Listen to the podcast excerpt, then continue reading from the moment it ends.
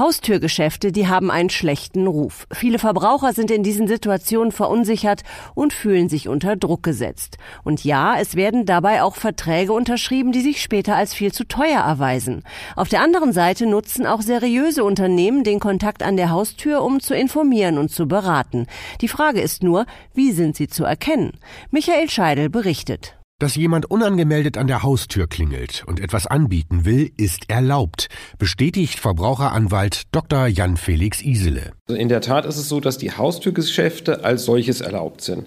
Da gibt es auch eine Rechtsprechung zum Bundesgerichtshof, die ist datiert schon aus den 50er Jahren und der sagt, diese Werbeform als solches ist okay. Dabei sind die Haustürgeschäfte von seriösen Firmen wie der Deutschen Telekom zum Beispiel, die zurzeit ihre Kunden über Glasfaseranschlüsse, also über schnelles Internet informiert und berät, klar zu erkennen, sagt Georg Schmitz-Achse. Jeder hat immer ein Schreiben dabei, das äh, nachweist, dass hier für die Telekom jemand tätig ist. Es gibt einen QR-Code, der auf Augenhöhe der Kunden, also auf Sichthöhe getragen werden muss. Und nicht zuletzt gibt es auch eine Rückrufnummer, wo wir dann an der Hotline auch die jeweilige Identität des Vermarkters nochmal bestätigen. Die Firmen, die im Auftrag der Telekom tätig sind, werden auf Herz und Nieren geprüft und unterliegen strengen Regeln. Und sobald es zu einem Vertragsabschluss kommt, greift ein zusätzliches Sicherheitsnetz. Netz. Es gibt einen Quality Call, wo dem Kunden von dritter Seite nochmal gesagt wird, das ist das Produkt, das ist der Preis, ähm, möchtest du das haben oder nicht? Und selbst danach kann der Kunde immer noch von seinem Kauf zurücktreten. Und was ist, wenn ich eine Nacht darüber schlafe? Völlig problemlos halten wir uns da an auch die gesetzliche Vorgabe. Wir haben ein äh, Widerrufsrecht von 14 Tagen. Ohne Angabe von Gründen kann der Kunde einfach von dem Vertrag auch wieder zurücktreten.